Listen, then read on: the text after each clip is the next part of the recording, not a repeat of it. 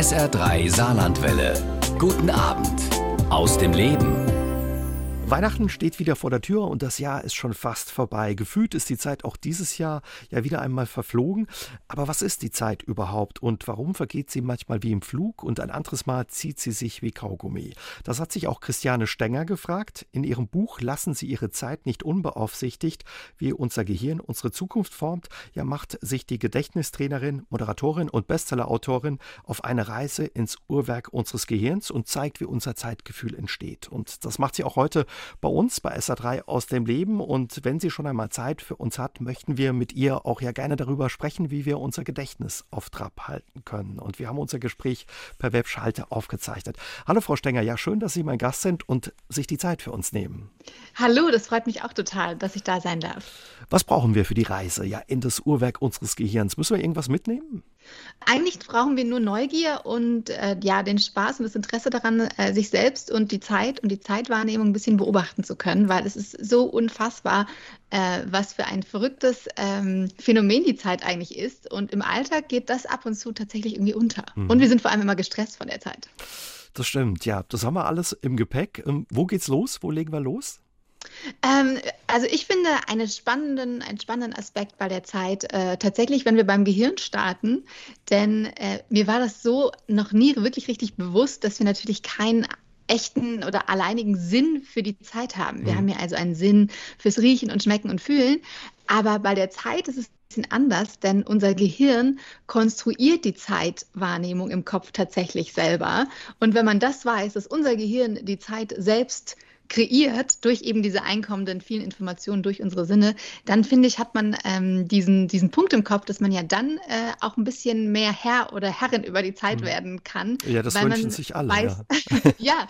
weil man eben weiß, dass das Gehirn die Zeit äh, selbst macht. Also im Gehirn entsteht unsere Zeit. Wie entsteht die da in unserem, in unserem Kopf, in unserem Gehirn, die Zeit? Also wie das ganz genau funktioniert, da hat die Wissenschaft tatsächlich noch keine letztendliche äh, Antwort drauf. Es gibt aber umso mehr Theorien. Aber was man zum Beispiel, wovon man zum Beispiel ausgeht, ist, dass die Insula äh, eine große Rolle bei der Zeitwahrnehmung einnimmt. Und zwar ist die Insula ein Bereich im Gehirn, der für die eigene Körperwahrnehmung zuständig ist. Also, dass wir fähig sind, irgendwie auch unseren Bauch zu spüren, mhm. wenn der mal knurrt, dass wir unseren Herzschlag hören, dass wir unsere Atmung bewusst wahrnehmen können. Und je bewusster wir also auf unseren Körper achten, je aktiver die Insula in Momenten ist, desto langsamer vergeht die Zeit oder desto bewusster nehmen wir die Zeit wirklich wahr. Also das kann man auch tatsächlich selbst mal ausprobieren. Das habe ich auch im Buch äh, mit ganz vielen Zeitexperimenten selbst ausprobiert, was der Leser oder die Leserin auch machen kann, ist, dass man mal kurz auf sein Herz hört oder auf den Atem und dann vergeht die Zeit direkt viel langsamer. Also wir haben direkt quasi einen Schalter im Kopf, mit dem wir äh, die, die Zeitwahrnehmung etwas verlangsamen können, was ich sehr schön finde. Bleibt sie so ein bisschen stehen dann quasi, oder wie Sie sagen, ja, wird einfach ein Schritt langsamer dann offenbar die Zeit, wenn wir innehalten, oder? Wenn wir innehalten, ganz richtig. Vielleicht äh, hat jemand auch schon mal Meditation ausprobiert, wenn man alleine fünf Minuten nur da sitzt und auf seinem Atem achten soll oder äh, darauf achten soll, nichts zu denken quasi im, im ersten Versuch, dann vergeht die Zeit ja unglaublich langsam. Oder wenn wir zum Beispiel im Wartezimmer äh, beim Arzt sitzen und einfach nicht drankommen, dann ist ja eine Stunde unfassbar lang. Oder im Zug, wenn man jetzt irgendwie keine Lust mehr hat auf Zugfahren, die letzte Stunde vergeht vielleicht ewig lang, äh, wo es am Anfang noch schnell geht, einfach weil wir dann eben bewusst auf den Moment zurückgeworfen sind und eben die Zeit tatsächlich sehr viel spüren. Und wenn dann eben nicht sehr viele Außenreize da sind, die uns irgendwie ablenken, äh, dann achten wir eben auf uns selber und dann nehmen wir die Zeit plötzlich viel langsamer wahr. Genau, weil wenn man eine Stunde irgendwie noch Zeit hat, um einen Termin abzugeben oder irgendwo hin muss und man ist spät dran, dann rast die Zeit wieder hin und sie vergeht in der subjektiven Wahrnehmung wahnsinnig, wahnsinnig schnell, genau. Frau Stenger, Sie haben uns schon ein bisschen erzählt, woran es liegt, dass die Zeit manchmal gefühlt rast, aber beim anderen Mal sich auch unheimlich zieht. Die Zeit, schreiben Sie in Ihrem Buch, kann aber auch die Seiten wechseln. Zum Beispiel im Fußballspiel. Das kennen wir alle. Wenn die eigene Mannschaft hinten liegt und die Nachspielzeit läuft, dann ja, vergeht die Zeit für uns gefühlt unheimlich schnell und für die gegnerische Mannschaft wahrscheinlich viel zu langsam. Ja, woran liegt es, dass wir die Zeit an einem Ort ganz unterschiedlich wahrnehmen können? Also wir nehmen ja alle unsere Zeit ganz subjektiv wahr und genau, also im Stadion selbst kann dann tatsächlich, also bei der einen Hälfte der ZuschauerInnen die Zeit super schnell äh, vorbeigehen und auf der anderen Seite ist es wahnsinnig langsam, äh, wenn die eigene Mannschaft jetzt kein Tor mehr kassieren darf. Und es liegt eben daran, dass ganz viele Punkte äh, unsere Zeitwahrnehmung beeinflussen. Zum Beispiel eben auch unsere Emotionen. Und vor allem, wenn wir zum Beispiel Angst haben, dann verlangsamt sich die Zeit. Das kann man auch äh, in ganz vielen Experimenten äh, beobachten. Zum Beispiel natürlich, wenn man eine Spinnenphobie hat, dann mhm. vergeht etwas oder Spinne auf dem Arm äh, viel langsamer in der Selbstwahrnehmung. Aber auch im Fußballstadion, wenn wir Angst haben, noch ein Tor zu kassieren, dann ähm, dehnt sich eben die Zeit, weil die Möglichkeit dann immer immer ja da ist und dann dieses, diese Angst dazu führt, dass die Zeit langsamer vergeht. Mhm. Und es gibt eben ganz viele Faktoren, wie Emotionen zum Beispiel, die eben dazu führen, dass, dass wir die Zeit äh, unterschiedlich wahrnehmen. Wenn wir zum Beispiel super freudig und glücklich sind, dann rast die Zeit dahin. Und dann gibt es noch die super Eigenschaft eigentlich, dass es auch das sogenannte Zeitparadoxon gibt, dass unsere Zeitwahrnehmung im Moment eine andere ist, als wenn wir uns daran erinnern. Also wenn Denn wir zurückblicken zum Beispiel dann. Genau, genau. Denn wenn wir etwas im Moment erleben, dann rast die Zeit vielleicht, weil es so wunderbar und wunderschön ist und wir können gar nicht äh, glauben, dass es schon vorbei ist. Wir möchten den Moment festhalten.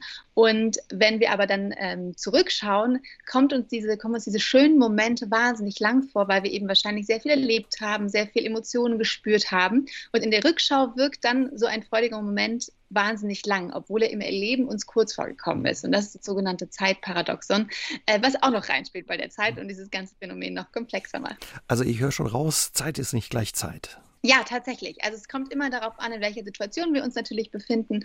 Und das Schöne ist aber, dass man eben durch ein paar Tricks und Tipps einfach quasi die Macht über die Zeit äh, zurückgewinnen kann und dann immer das Gefühl hat, dass man nicht der Zeit hinterherläuft, sondern dass, mir, dass man selbst der Zeit etwas voraus ist. Mhm. Ja, über diese Tricks wollen wir uns später noch mit Ihnen unterhalten. Vorher seien Sie so nett, verraten uns, ja, wie wurde die Zeit zu Ihrem Thema? Wie kam Sie auf die Idee, sich intensiver mit der Zeit zu beschäftigen? Also es hat mich eigentlich immer schon so fasziniert, warum oder wie wir auf das Leben blicken. Und ich dachte schon zum Beispiel mit acht Jahren, oh mein Gott, ich bin zu alt, um Schauspielerin zu werden, weil ich andere Kinder gesehen habe, die schon Schauspielerin waren. Und es ist einfach ähm, so ein Phänomen, was man so als selbstverständlich hinnimmt. Und es ist mir tatsächlich dann ganz konkret aufgefallen, als ich umgezogen bin und in meiner neuen Wohnung saß, die noch komplett leer war und glaube ich, war der Handy-Akku leer. Auf jeden Fall habe ich einmal diesen Moment so bewusst wahrgenommen und dachte, wie, wie verrückt ist es doch, dass wir in der heutigen Welt meistens so oft abgelenkt sind, dass wir eben diese Zeit oder auch Langeweile oder wie man es auch immer nennen möchten, möchte, äh, so selten spüren oder einfach dieses bewusst, diese Zeitwahrnehmung haben, weil wir immer das Gefühl haben, oder ich zumindest, dass ich gestresst bin, dann vergeht das Jahr irgendwie, äh, zack, Ein Flug, ja wieder Weihnachten und das Jahr ist rum und ich möchte einfach oder hatte dann das Gefühl, ich will rausfinden, wie ich meine Zeit einfach ähm, bewusster erleben kann und das auch wirklich aus meiner Zeit mache, was ich machen möchte, weil dadurch, dass man so oft abgelenkt ist, beschäftige ich manchmal mich dann auch nicht tatsächlich mit den Sachen, die mir tatsächlich im Leben wirklich richtig wichtig sind mhm. und mir am meisten Spaß machen, ja. Meinen Sie, wir haben es auch ein bisschen äh, verlernt, ja, mit, mit der Zeit umzugehen oder das, was Sie, was Sie beschreiben? Auch Sie beschreiben das ja auch in Ihrem Buch. Oft fehlt uns die Zeit, aber wenn wir sie dann haben, können wir sie auch gar nicht so gut äh, aushalten. Sie beschreiben da ein wirklich ganz schräges Experiment auch mit einem Elektroschocker. Ja, es gibt tatsächlich ein Experiment, ähm, wo Männer und Frauen in einem, allein in einem Raum sitzen und 15 Minuten mit einem Elektroschocker allein sind. Und da gibt es wirklich keine Ablenkung, keine Magazine, gar nichts. Und tatsächlich ist es so, dass dann äh, etwa 75 Prozent der Männer sich tatsächlich lieber mit diesem Elektroschocker schmerzen, als einfach 15 Minuten warten und ungefähr ein Drittel ähm, der Frauen, so grob gesagt. Und das ist so faszinierend, weil alle TeilnehmerInnen davor diesen, also bevor sie in diesen 15 Minuten äh, alleine seinen Raum geschickt werden, äh, diesen Elektroschocker ausprobieren und alle sagen sogar, sie würden Geld dafür zahlen, das nicht nochmal machen zu müssen. Aber wenn man dann mit sich und der Zeit alleine ist, äh, überlegen sich halt äh, viele das dann nochmal anders. Und ähm, Genau, ich weiß nicht, ob man sagen kann, verlernt, aber äh, ob das wirklich mal gut war. Also auch im, im, alten Rom und in Griechenland hat man, hat man, sich schon über die Zeit und über die Uhren ähm, beschwert, sozusagen, dass man ähm, immer irgendwie der Zeit hinterherläuft. Aber ich glaube schon, dass wir tatsächlich nicht mehr das so gut beherrschen, mit uns selbst zu sein und uns Zeit vor allem für uns selbst zu mhm. nehmen und sich mit uns und unseren Gedanken nicht in der Form des Tagträums, was wir sowieso den ganzen Tag machen. Also es ist der Normalzustand unseres Gehirns, dass wir eben diese Gedankensprünge haben und unsere innere Stimme uns erzählt, was wir noch einkaufen müssen oder was wir irgendwie unserem Patenkind schenken wollen. Aber dass man sich dafür ganz bewusst Zeit nimmt und wirklich mal in sich reinhört, das kommt wahrscheinlich oft zu kurz. Mhm. Also da denken wir das nächste Mal anders drüber, wenn wir wieder jammern oder motzen, dass wir keine Zeit haben. Ja, genau. Zeit ist Geld, hört man ja häufig. Frau Stenger ist ein bekanntes Sprichwort. Doch Sie sagen, Zeit verhält sich überhaupt nicht wie Geld, sondern? Genau, Zeit verhält sich überhaupt nicht wie Geld, äh, weil tatsächlich wir unsere Zeit ja nicht eben auf ein Konto legen können. Wir können sie nicht sparen, wir können sie nicht vermehren quasi, wir können sie nicht wieder äh, einholen. Es gibt ja ganz viele Sprichwörter, wo wir mit der Zeit irgendwas anstellen können. Mhm. Die Zeit ist einfach da und wir haben einmal den Moment, den wir erleben, aber es ist eben nicht so, dass wir irgendwie quasi gefühlt wirklich die Zeit aufholen können. Und äh, deswegen ist es eben so äh, wichtig, sich klarzumachen, ähm, wie verrückt das alles überhaupt ist, dass wir auch im Gehirn quasi so ein Zeitfenster von drei Sekunden haben, wo unser Gehirn immer wieder neu checkt, ob es was Neues gibt. Also unser Jetzt-Moment, unsere Wahrnehmung von der Gegenwart ist ungefähr immer drei Sekunden lang. Und das ist ja mal ganz faszinierend, auch der Gedanke, wenn man sich überlegt, dass wir unser ganzes Leben immer nur durch quasi diesen drei Sekunden drei erleben. Also dieses, mhm. Ja, ähm, dass das einfach das ist, was wir gerade wahrnehmen. Und genau, jede, jede Sekunde unseres Lebens war eben mal nur so ein Drei-Sekunden-Slot sozusagen, die wir erlebt haben in dem Moment. Und dass man dadurch einfach den Moment natürlich ein bisschen mehr wertschätzt ähm, und bewusster gestaltet, aber sich auch überlegt, wo will ich denn hin in der Zukunft? Denn unser Gehirn ist tatsächlich ein bisschen gegenwartsdumm, könnte man sagen, weil wir eben schon auch die Entspannung und die, die Nicht-Anstrengung jetzt wollen und eigentlich nicht bereit sind, jetzt etwas dafür zu tun, damit es uns morgen oder übermorgen eben besser geht. Mhm. Weil man denkt sich, ja, das kann ich auch morgen erledigen. Also quasi dann immer an die Zukunft denken, aber vergessen so ein bisschen oder versäumen, den Moment dann zu genießen oder jetzt im Jetzt und Hier zu sein. Äh, das zum einen, also wir versäumen zum einen im Jetzt und Hier zu sein und wir denken ja auch ganz viel über die Zukunft nach. Wir machen uns große Sorgen. Äh, wahrscheinlich sind wir wirklich am Tag auch ein Drittel der Zeit damit beschäftigt, natürlich uns mindestens mit der Zukunft auseinanderzusetzen, aber eben nicht so bewusst, dass es uns tatsächlich gelingt, die Zukunft oder die emotionalen äh, Verbindungen mit der Zukunft so stark zu machen, dass wir heute bereit sind, also im Jetzt-Moment bereit sind, für die Zukunft etwas zu tun. Das heißt, egal ob das jetzt zum Beispiel Joggen gehen ist, egal ob das eben ist, irgendwie sich sportlich zu betätigen, egal ob das damit zu tun hat, was ich jetzt esse, damit ich eben morgen noch fit bin, äh, dass ich eben jetzt auf irgendwas verzichte, damit es mir morgen besser geht. Mhm. Oder eben mich jetzt irgendwie für Klimaschutz einsetze, damit es uns allen morgen besser geht. Also unser Gehirn ist eben ganz stark auf das Jetzt gepolt. Das ist natürlich auch nachvollziehbar, weil äh, die Hauptaufgabe unseres Gehirns natürlich ist, unser Überleben zu sichern. Und das spielt natürlich im Jetzt eine viel äh, größere und wichtigere Rolle. Und deswegen ist es eben ganz oft wichtig, tatsächlich sich die Zukunft so spannend und interessant äh, vorzustellen oder sich so ein emotionales Bild zu erschaffen, dass man eben im Heute schon Lust hat, äh, in, ja, im Heute schon Lust und äh, Lust hat und willens ist, sich eben für die Zukunft im Jetzt schon anzustrengen. Mhm. Und dafür zu begeistern, ja. Mhm. Sie haben da auch, auch eine schöne Übung in Ihrem Buch, das ist die 10-10-10-Übung. Genau, also wenn man so kleine Entscheidungen trifft, kann man sich dann überlegen, was diese Entscheidung denn jetzt für mich in der, für die nächsten zehn Minuten bedeutet, äh, aber auch für die nächsten zehn Monate und für die nächsten zehn Jahre. Das heißt also genau, wenn man jetzt irgendwie jetzt sich die geile Torte reinhaut oder aber nicht nur irgendwie oder vielleicht das dritte Stück Torte, weil ein bisschen Torte erlaubt. muss okay sein. Ne? Genau, reden wir über zumindest das dritte Stück Torte. Ähm, das hat jetzt vielleicht in zehn Minuten, führt das höchstens dazu, dass ich ein bisschen Bauchschmerzen habe, weil ich zu viel Zucker gegessen habe. In zehn Monaten führt es dazu, dass ich jetzt irgendwie vielleicht ein bisschen mehr Speck angesetzt habe und in zehn Jahren führt es aber dazu, keine Ahnung, im schlimmsten Fall, dass man äh, irgendwie äh, zuckerkrank wird oder sowas. Also, äh, dass man sich einfach nur überlegt, welche Entscheidungen, äh, welche Konsequenzen die eben auch in Zukunft haben. Dadurch kann man sich so ein bisschen vorstellen oder wenn man sich jetzt das Riesenauto kauft oder sowas. Ähm, ob es wirklich der SUV sein muss oder wenn man sich vorstellt, was bedeutet das irgendwie in zehn Jahren auch für die mhm. Umwelt und sozusagen, dass man sehr einfach seine Entscheidung auch eben ein bisschen äh, Richtung Zukunft hinterfragt, äh, was das für sich selbst oder seine Mitmenschen eben bedeutet. Ja, eine gute Übung, für die es dann aber auch wieder ein bisschen Zeit braucht, ne? sich die Gedanken zu machen. Auf jeden Fall. Aber ich bin fest davon überzeugt, dass wenn man zwischendurch Pausen macht oder eben bewusste Entscheidungen trifft und vor allem quasi nicht immer drauf los, blind seine To-Do-Liste abarbeitet oder so, dass wir eben bewusst planen und dann erst die Sachen umsetzen, dass wir dadurch äh, nicht Zeit verlieren durch das Planen oder bewusst nachdenken, sondern eher Zeit gewinnen, weil wir dann. Das Angriff nehmen, was uns wirklich wichtig ist und was auch einen Wert und Sinn hat. Denn das ist ja, natürlich kann man tausend Sachen machen, äh, die, die toll sind, aber tatsächlich geht es ja dann auch darum, zu hinterfragen, ob das wirklich meinen Werten entspricht, was ich da mache. Denn das macht uns ja am Ende auch nicht so richtig glücklich, wenn wir eigentlich die ganze Zeit gegen unsere eigenen Werte handeln. Und darum geht es ja natürlich auch bei der Zeit. Ne? Wie verbringe ich meine Zeit? Äh, mache ich das so, dass ich zufrieden und glücklich bin? Oder geht es mir dabei eigentlich gar nicht so gut? Frau Schenger, Sie haben schon uns erzählt, ja, Zeitmangel ist kein Phänomen unserer Zeit. Auch die alten Römer haben schon gemotzt, dass ihnen die Zeit fehlt. Was viele aber vielleicht noch kennen, ich weiß nicht, wie es Ihnen geht. Mir ging es früher als Kind so, sechs Wochen Ferien waren unendlich lang. Die Zeit hat sich gezogen und äh, es hat gedauert, bis die Schule wieder losging. Und heute vergehen ja sechs Wochen wie im Nu. Vergeht die Zeit schneller gefühlt im Alter oder womit hängt das zusammen, dass wir manchmal den Eindruck haben? Also das hängt natürlich zum einen zum damit zusammen, dass man, wenn man jetzt so neun oder zehn Jahre alt zum Beispiel ist und die Schulferien erlebt, erst neun oder zehn Jahre auf der Welt ist und dann natürlich ist ein Jahr, ein Zehntel äh, viel, viel länger natürlich auf die Lebensspanne gesehen. Also man hatte einfach quasi noch nicht so viele Jahre äh, erlebt und deswegen ist ein Jahr natürlich viel, viel länger, einfach prozentual gesehen, wie lange ein Jahr auf das gesamte, hm. gesamte Leben betrachtet ist.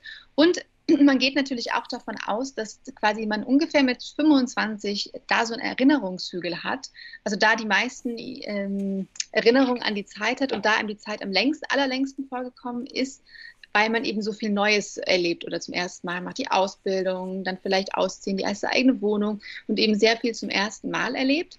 Aber tatsächlich ist es so, dass man natürlich auch äh, in jedem Alter die Zeit wieder verlangsamen kann, die Zeitwahrnehmung. Einfach dass man Dinge ganz bewusst neu erlebt. Denn das haben wir ja schon gehört, dass dieses Zeitparadoxon, wenn wir Neues erleben, ist es in der Rückschau so, dass uns das länger vorkommt. Mhm. Und das kann eben so passieren, dass wenn wir immer den gleichen Alltag haben, dass dann die Zeit eben uns so vorkommt, als ob sie so dahin fliegen mhm. würde. Also mit 25 haben wir grob schon mal alles erlebt, wenn ich Sie richtig verstehe. Und um unsere Zeit ein bisschen auszubremsen, ruhig trauen, ja mal was Neues auszutesten, was Neues kennenzulernen. Wäre das sowas, wo Sie sagen, damit können wir ja die Zeit ein bisschen wieder mehr für uns gewinnen oder Herr über unsere Zeit werden?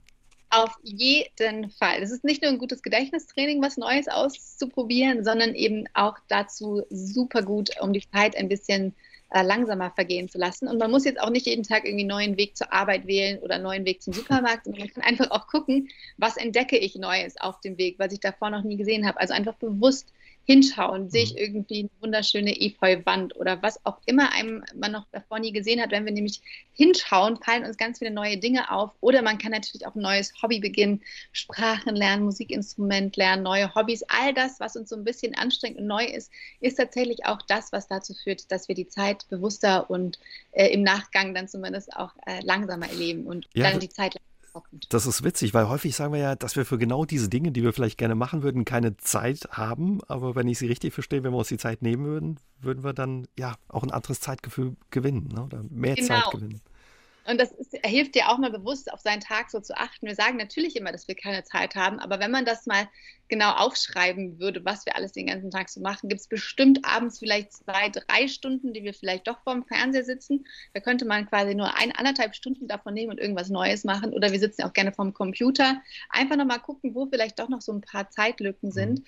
Und es gibt auch noch einen anderen tollen Tipp, äh, wenn man ein bisschen produktiver werden kann, wie man seine Zeit auf jeden Fall besser nutzen kann. Denn wenn wir konzentrierter an die Arbeit gehen oder an Sachen, die wir gerne machen, dann kommen wir auch viel, viel schneller voran. Mhm. Was ist das für ein Trick? Verraten Sie ihn uns? Sie haben sich ja auch damit beschäftigt, mit der Produktivität, um ja mehr Zeit für auch das Nichtstun zu haben, wenn das richtig ist.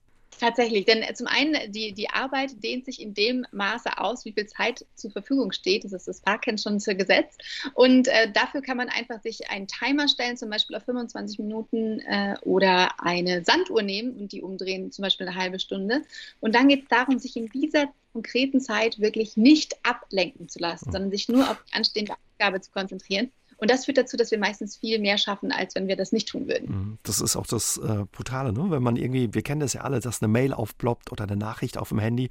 Wenn man da mal abgelenkt ist, dauert es wieder ordentlich einen Moment, ja, bis man wieder sich konzentrieren kann oder wieder auf die Sache fokussiert ist. Genau, weil das wieder sich neu einarbeiten, das kommt einem zwar schnell vor, aber es kostet äh, nimmt Minuten eigentlich, äh, braucht es oder dauert es, bis unser Gehirn dann wieder wirklich voll konzentriert ist. Deswegen ist es so wichtig, zu versuchen, diese Ablenkung möglichst äh, zu minimieren.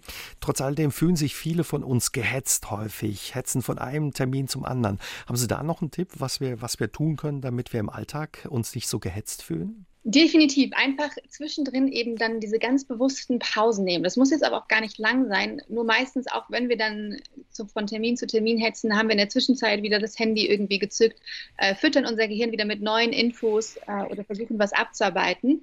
Was natürlich auch manchmal okay ist. Aber wichtig ist, dass wir eben Pausen machen. Sonst rennen wir die ganze Zeit hinterher, weil unser Gehirn eben auch keine Zeit mehr hat, sich zu erholen und in die ganze Zeit in diesem Stresslevel bleibt. Stress führt dazu, dass die Zeit rast.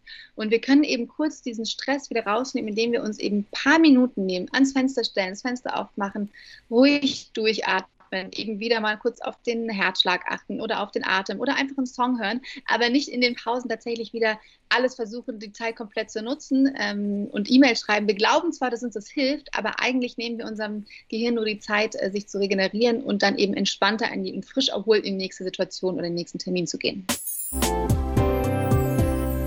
Sie waren ja von 1999 bis 2003 mehrmals Junioren-Gedächtnisweltmeisterin. Wie wird man ja Gedächtnisweltmeisterin? Also tatsächlich kann man sich diese Gedächtnisweltmeisterschaften wie so eine Abi-Prüfung vorstellen. Die Meisterschaften dauern drei, drei Tage und da muss man in zehn Disziplinen performen mhm. und sich zum Beispiel möglichst viele Ziffern in fünf Minuten merken, sich Namen und Gesichter einprägen oder sich Wörter merken oder Spielkarten, genau. Und äh, das muss man natürlich möglichst schnell und gut machen. Aber zum Glück gibt es da ganz tolle Tipps und Tricks, die einem da helfen. Mhm. Wie viele Ziffern oder Wörter ja, müssen Sie sich, mussten Sie sich da merken oder können Sie sich merken? Also damals waren es ungefähr 280 Ziffern in fünf Minuten zum Wahnsinn. Beispiel oder ich glaube 14 Spielkarten Stapel in der Stunde. Stapel. Äh, das, geht, mhm, das geht aber, ja, aber das ist, da gibt es ganz unfassbare neue Rekorde mittlerweile. Also der Weltrekord im möglichst schnellen Einprägen eines Kartenspiels liegt bei 12,9 Sekunden. Das ist so unfassbar. So schnell muss man erstmal lernen, Kartenspiel überhaupt durchzublättern, ohne eine Karte auszulassen und sich die dann auch noch zu merken. Also es zeigt einfach nur, wie unfassbar großartig unser Gehirn ist. Mhm. Und alle TeilnehmerInnen nutzen dann tatsächlich auch diese Gedächtnistechniken dafür. Und das ist eben auch das Tolle, dass wir eigentlich so viel Potenzial alle in uns tragen und mit den richtigen Techniken, also auch Schule äh, oder das Studium für jeden einfach eigentlich total viel Spaß machen könnte. Auch das Lernen, weil unser Gehirn ja eigentlich es liebt, Neues zu lernen und sich neue Dinge einzuprägen. Und deswegen finde ich diese Techniken so toll. Also will gefüttert werden. Wie, aber wie kriegt man das hin, ja, sich so viele Ziffern und Zahlen zu merken? Also das sind tatsächlich äh, Techniken, die schon über 2000 Jahre alt sind. Also die alten Griechen und Römer haben die auch schon benutzt damals, um sich Reden frei zu merken. Das kann man natürlich heute auch noch machen. Äh, ganz simpel erklärt funktioniert eigentlich alles darüber, dass man sich Bilder vorstellt und diese Bilder miteinander verknüpft. Und man könnte sich zum Beispiel so einen Weg im, in der Wohnung oder auch am Körper bauen. Das ist so die einfachste Route, die Körperroute. Mhm. Und dann fängt man an den Füßen an zum Beispiel. Der zweite Routenpunkt wären dann die Knie, der dritte Routenpunkt die Hosentasche. Und wenn ich mir jetzt zum Beispiel Ziffern einprägen wollen würde, die erste Zahl wäre dann der Schwan, die 2, weil die 2 äh, so Ähnlichkeiten hat äh, und ein bisschen aussieht wie ein Schwan. Dann stelle ich mir vor, dass ein Schwan auf meinen Füßen sitzt und da ein bisschen rumpickt, weil er so happy ist und meinen Schnürsenkeln zieht und die irgendwie aufmacht. Denn umso verrückter oder merkwürdiger diese Bilder sind, desto besser bleiben sie hängen. Dann geht es weiter am Knie mit der Zahl 8 zum Beispiel. Das wäre dann die Achterbahn an die mich die Zahl 8 erinnert. Und ich bin einfach so ein großer Achterbahn-Fan und habe eine Achterbahn auf meinen Knien oder habe mir eine Achterbahn auf die Knie tätowieren lassen. Und äh, die nächste Zahl wäre jetzt noch die 6, zum Beispiel ein Würfel. Dann würde ich mir vorstellen, wie ich in meiner Hosentasche ganz viele Würfel finde. Warum auch immer. Oder in meinem Schlüsselbund, der in der Hosentasche steckt, ist so ein Zauberwürfel dran. Und dann weiß ich, ah, der Würfel steht für die 6, weil der Würfel sechs Seiten hat. Mhm. Und dann könnte man so diesen Weg durchgehen und umso, ähm, also man denkt, man hat natürlich dann sehr viele schwere Schwäne und Achterbahnen zum Beispiel in Bildern. Und es gibt natürlich auch noch Systeme für äh, die Zahlen von 0 bis 99 zum Beispiel. Mhm. Aber das ist natürlich ein Riesenaufwand, wenn ich versuche, mir so äh, eine Telefonnummer zu merken. Aber es funktioniert ja offenbar. Und genau, man muss auch keine Körperroute benutzen. Man könnte sich zum Beispiel aus diesen Bildern eine kleine Geschichte ausdenken. Aber ich kenne auch ganz viele, die noch nicht mal ihre eigene Handynummer kennen oder noch nicht mal die. Oder vergessen zwischendrin wieder. Genau. Und wenn man sich dann einmal so eine Geschichte ausgedacht hat, die wirklich richtig gut funktioniert und die wiederholt hat, dann funktioniert das natürlich. Und bevor man eben gar nichts weiß, finde ich es immer super, eine Technik zu benutzen. Mhm. Und ich weiß auch, es hört sich auf den ersten Blick an wie ein riesen Umweg, weil ich mir erstmal tausend Geschichten und Bilder merken muss. Aber wie bei allem im Leben, wenn man das ein bisschen trainiert hat, dann funktioniert das viel, viel leichter und man kann sich dann auch wieder viel Zeit sparen. Und das Lernen und Auswendiglernen wird dann eben auch spaßiger, weil man sich eben seine eigene Fantasie und Kreativität bedienen kann. Also denken wir uns eine Geschichte zu unserer Handynummer aus, wenn wir uns sie nicht merken können. Wie ist es mit Ihnen? Sie vergessen dann keinen Geburtstag oder ja, die eigene Handynummer? Oder gibt es Dinge, die Sie sich nicht also, gut merken können? Die eigene Handynummer vergesse ich tatsächlich nicht. Die Geburtstage, da würde ich jetzt lügen müssen, wenn ich da noch nie einen Geburtstag vergessen habe, aber dann nicht unbedingt, weil ich mir das Datum nicht merken kann, sondern weil ich am Tag dann eben so viel zu tun hatte, dass ich zu wenig Zeit haben. zu wenig Zeit gehabt hatte. Genau deswegen äh, gab es auf jeden Fall viele Gründe, um dieses Buch zu schreiben. Ähm, das ist auf jeden Fall besser geworden und natürlich kann man da auch dran arbeiten, aber man kann auch sich das Handy zunutze machen und sich so eine Erinnerung einfach in den Kalender schreiben, dass man selber gar nicht das sich einprägen muss, denn wir haben ja diese Tools, die wir nutzen können mhm. und das ist auch total okay. Aber andererseits finde ich es manchmal auch ganz toll, Dinge auswendig zu wissen, denn gerade wenn wir in dieser komplexen Welt leben, ist es eben auch ganz gut, wenn man ein paar Dinge im Kopf hat, die miteinander verbinden kann, die man nicht immer nachschlagen muss, sozusagen. Viele haben ja den Eindruck, dass ja, wenn wir älter werden, das Gedächtnis nachlässt und man sich Dinge nicht mehr so gut merken kann. Was ist dran? Ist es wirklich so, dass ja das Gedächtnis nachlässt und man es auch nicht mehr richtig fit machen kann, es gar nicht mehr probieren sollte? Naja, also, also was richtig ist tatsächlich, also ah, um 28 Jahre rum oder so um die 30 haben wir tatsächlich den Höhepunkt unserer mentalen Fitness erreicht. Oh je, Aber das, äh, bei mir auch, aber dann ähm, können wir das quasi durch unsere Erfahrung wieder wettmachen. Mhm. Und definitiv ist es nie zu spät, damit anzufangen, sein Gedächtnis wieder fit zu machen, denn das ist ja das Tolle und das ist die gute Nachricht. Unser Gehirn kann sich andauernd verändern oder ändert sich vor allem andauernd. Da spricht man von der sogenannten neuronalen Plastizität. Also unser Gehirn wird so, wie wir es benutzen.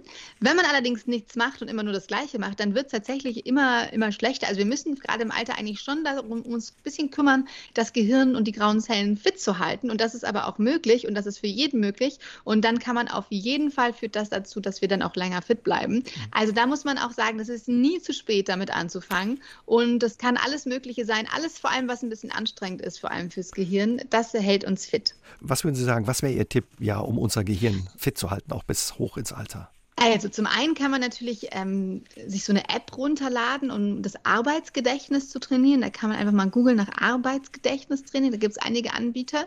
Das ist total wichtig, das fit zu halten. Das ist quasi unser geistiger Notizblock.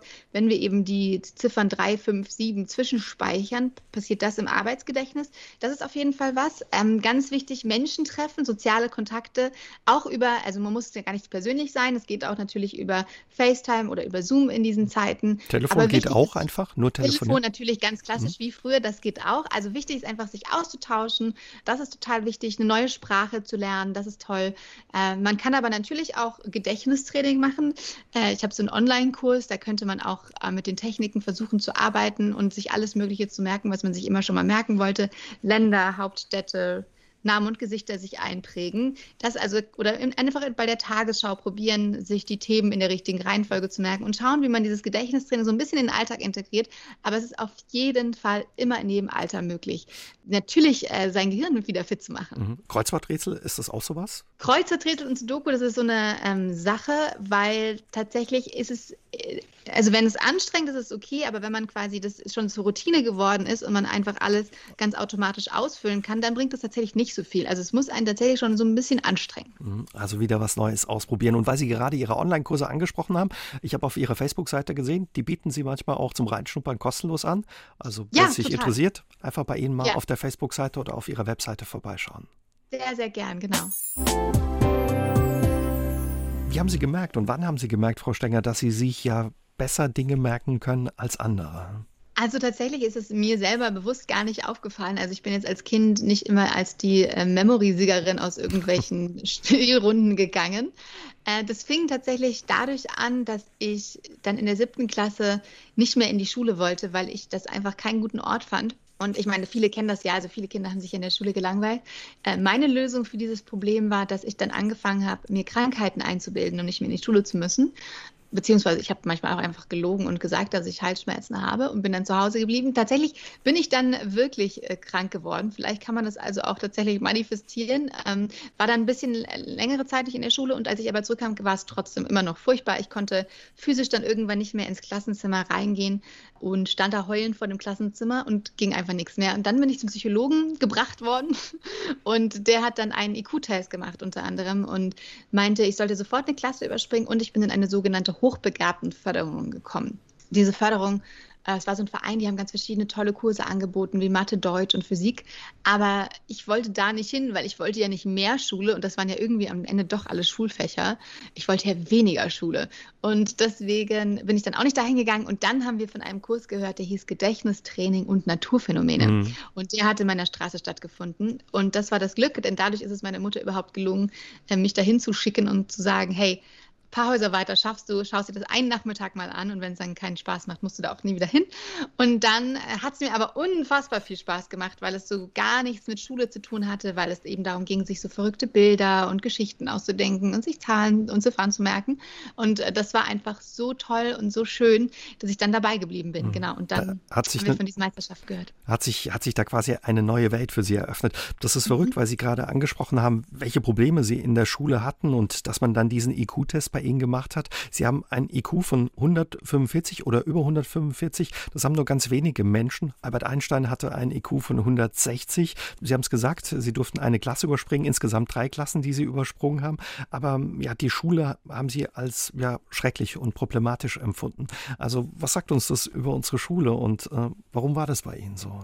Ja, das kann man ganz schwer beschreiben. Es ist natürlich, also erstmal auch dieser IQ ist natürlich eine, eine, wichtige Zahl, um zum Beispiel irgendwie bei Kindern, die Schwierigkeiten haben, irgendetwas festzustellen. Aber natürlich, dass das in einem IQ-Test gemessen wird, ist eben tatsächlich nur das, was dort gemessen wird. Und es gibt ja eine Vielzahl äh, von Intelligenzen, die es sozusagen mhm. gibt. Also deswegen, das ist nur so ein Richtwert. Ähm, aber bei mir ging es dann, war es so, dass ich halt sehr schnell viel verstanden habe und dann halt wahnsinnig schnell gelangweilt war. Dann passt man nicht mehr auf, fängt an irgendwie zu quatschen und dann bekommt man doch nichts mit. Hausaufgaben machen, super anstrengend. Und ich hatte eben das Gefühl, das ist so ein seltsames seltsamer, schrecklicher Ort für mich war, wo man immer das, wo man ausgefragt wurde, wenn man gerade so aussah, als ob man nicht gelernt hätte. Das war so, eine, so ein Antagonismus irgendwie und kein, kein Ort, der, der irgendwie schön ist, sondern ganz viel mit Angst verbunden war. Und deswegen hat sich das tatsächlich dann erst geändert, mein Verhältnis zur Schule, als ich dann auf eine Privatschule kam in Mecklenburg-Vorpommern, die dann auch gesagt haben, hey, wenn du deine Techniken endlich mal äh, zum Lernen anwendest, dann darfst du eben noch zwei Klassen überspringen.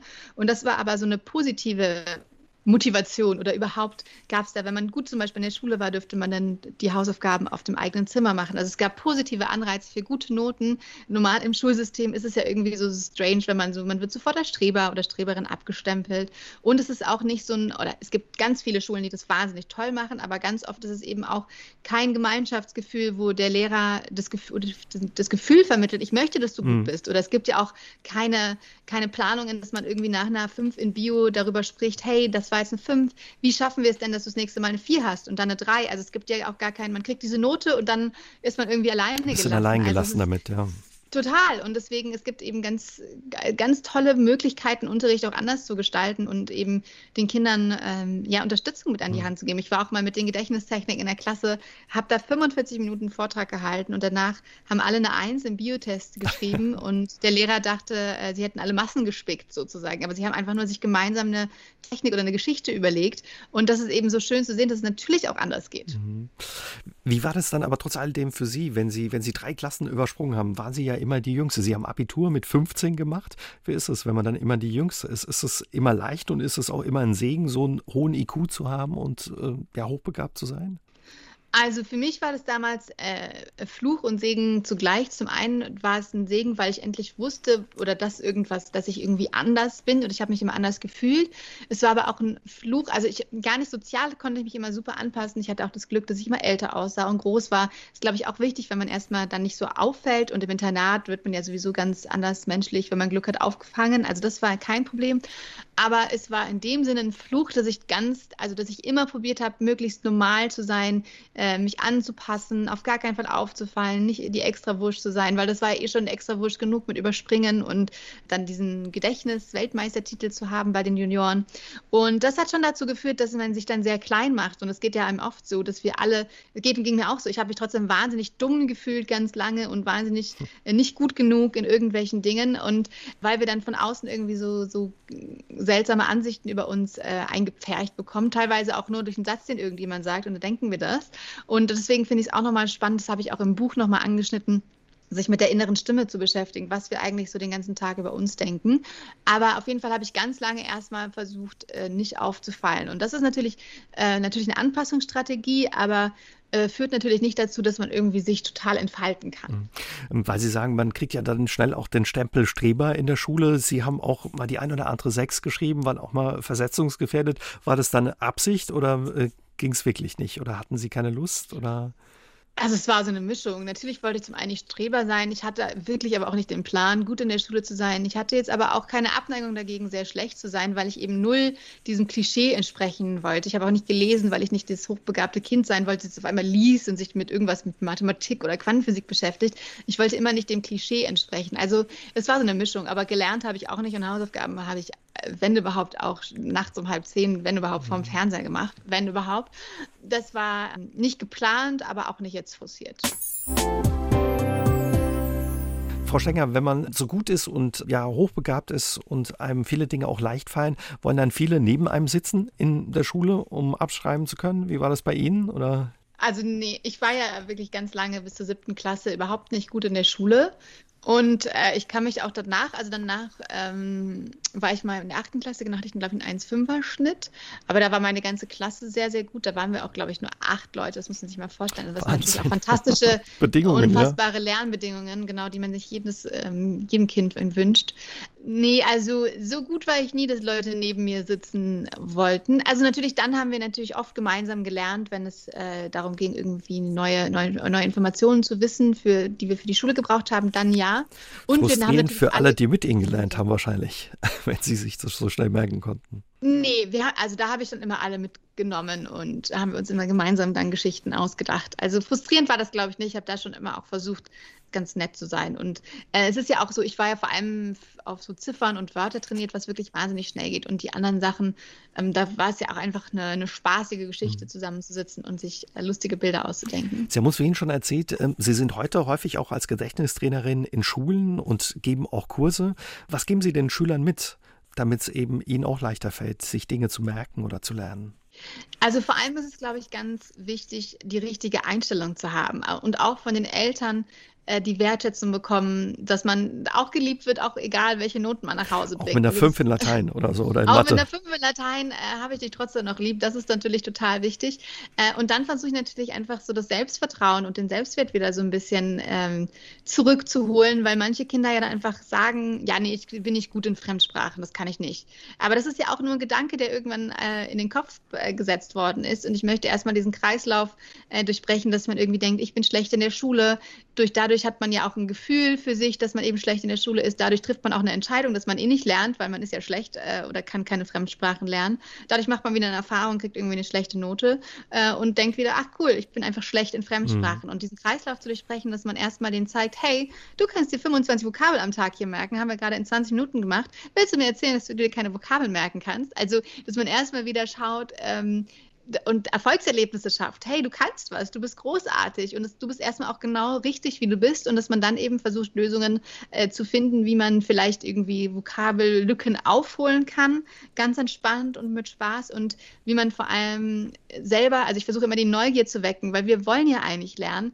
dass man eben mit kleinen Tipps und Tricks und vielleicht Orten, an denen man äh, Sachen noch anders erklärt bekommt, mal nachschauen kann äh, und dass man dann intrinsisch Lust hat, wieder selber gut in der Schule zu werden. Ja, ich glaube, darum geht geht's, ne? dass, dass man die Neugierde weckt, äh, ja, was zu lernen, was Neues zu lernen. Was ich bei Ihnen auch toll finde, ist, ähm, dass Sie ja mit auch im, auf den Weg geben, dass eben dazugehört, vielleicht auch mal ja zu scheitern oder eine Sache nicht zu können, aber deswegen nicht aufzugeben, ne? sondern das Ziel äh, vor Augen zu behalten und das Ziel im Blick zu behalten.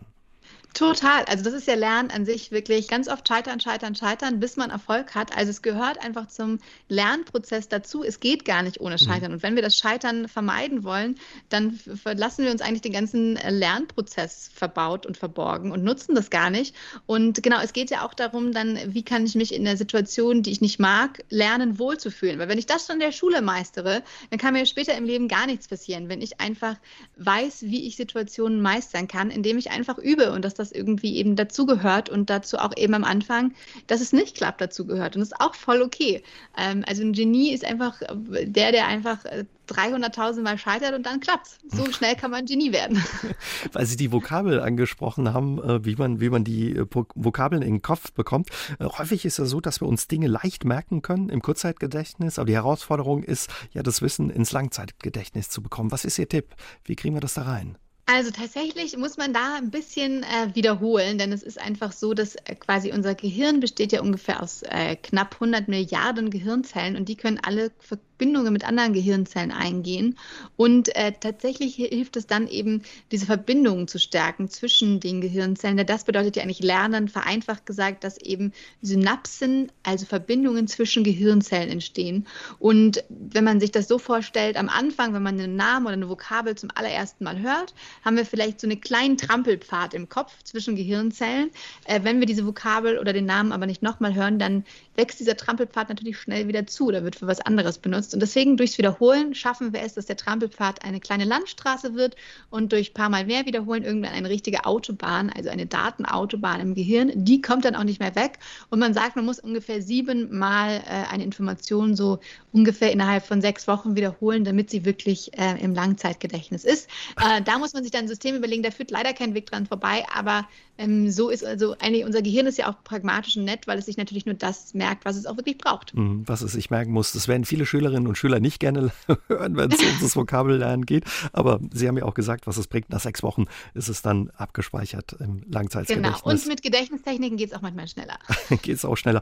Würden Sie sagen, ähm, dass, dass äh, das ein bisschen nachgelassen hat? Auch ja, das Gedächtniswissen, sollte man mehr das Gedächtnis in der Schule trainieren? Also, ich finde es natürlich, also ne, stupides Auswendiglernen äh, unterstütze ich jetzt natürlich nicht. Ähm, aber natürlich ab und zu ein paar Dinge zu wissen, ist natürlich hilfreich im Leben. Und ich fände es aber wichtiger in der Schule, wenn man wirklich tatsächlich eher lernt, wie kann ich mir selber was erarbeiten, wie kann ich selber mhm. Projekte auf die Beine stellen. Sie waren mit 15 dann mit der Schule fertig, hatten Ihr Abi in der Tasche, unheimlich jung, haben viel Zeit gewonnen. Wussten Sie dann direkt, was Sie ja nach der Schule machen wollten, was Sie mit der Zeit anfangen wollen? Ähm, tatsächlich hatte ich äh, ziemlich große Pläne. Also ich wollte zum einen Kommunikationswissenschaften studieren in Berlin. Ich, dann war aber meine Mutter, weil ich auf dem Internat war und mit zwölf quasi mit zwölf Jahren von zu Hause ausgezogen war, äh, nicht so begeistert von Berlin. Der wollte das Kind auch mal wieder in der eigenen Stadt haben. Deswegen habe ich erstmal mit Politikwissenschaften begonnen. Und mir war aber eigentlich klar, dass das nur so eine Zwischenlösung ist, weil ich ja nebenbei schon mein erstes Buch geschrieben habe und den großen Traum hatte, mich an staatlichen Schauspielschulen zu bewerben. Dann ist aber das Leben dazwischen gekommen und ich musste hatte so ganz tolle Kieferprobleme. Es ist wirklich eine wahnsinnig langweilige Geschichte. Auf jeden Fall ist es dann nicht dazu gekommen und ähm, ich habe dann erstmal Politik gemacht und dann äh, kamen auch ganz viele Anfragen, eben als Speakerin äh, zu arbeiten, was natürlich auch super viel Spaß gemacht mhm. hatte, Vorträge in Unternehmen zu halten, was ich auch heute immer noch mache. Aber genau, den Traum habe ich dann nicht vergessen. Ich habe dann später noch eine Schauspielausbildung gemacht. Mit 27, aber, ja? Mit 27 angefangen, also sehr, sehr spät. Mhm. Ähm, aber genau, das hat mir, das war mir sehr klar, dass ich das unbedingt machen machen wollte. Und eigentlich absurd, dass ich ja so viel Zeit äh, vorher hatte und dann ähm, aber das Leben irgendwie trotzdem wieder dazwischen kam und ich dann nicht eben mich mit irgendwie 17, 18 an staatlichen Schauspielschulen mhm. beworben habe, sondern das dann nochmal zehn Jahre äh, länger gedauert hat.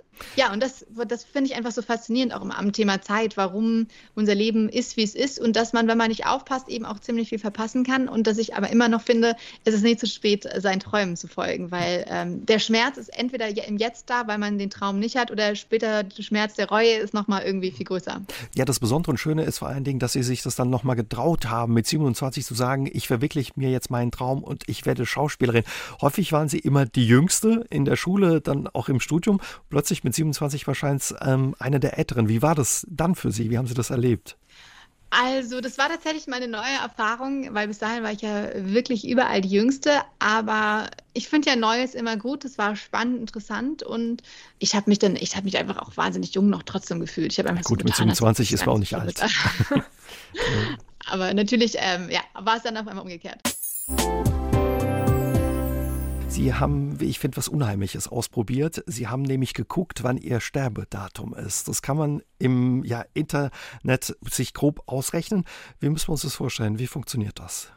Ja, also das ist tatsächlich eine Seite, ähm, wo man eingeben kann, natürlich wie alt man ist, wie sein eigener Body Mass Index ist, also wie Gewicht und Größe zusammenhängt, dann wie man aufs Leben blickt, ob pessimistisch, neutral oder optimistisch und wie viel Wein man zum Beispiel am Tag trinkt und dann rechnet einem diese Seite quasi diesen Todestag aus. Also im Durchschnitt natürlich, nur ist es natürlich dann nicht der echte, aber man hat so eine grobe Orientierung mhm.